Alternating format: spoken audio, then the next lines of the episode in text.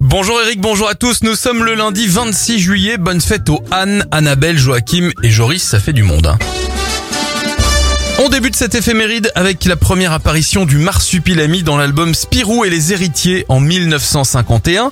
Le FBI voit le jour aux États-Unis en 1908 et en 2016, l'avion solaire Solar Impulse 2 termine son tour du monde. Bon anniversaire au rocker Mick Jagger, il a 78 ans, 54 pour l'acteur Jason Statham, Sandra Bullock a 57 ans et ça fait 53 ans pour Frédéric Diffenthal. On termine avec l'un des tubes que l'on écoutait le plus il y a deux ans, jour pour jour, Bad Guy de Billie Eilish. Bonne semaine à vous.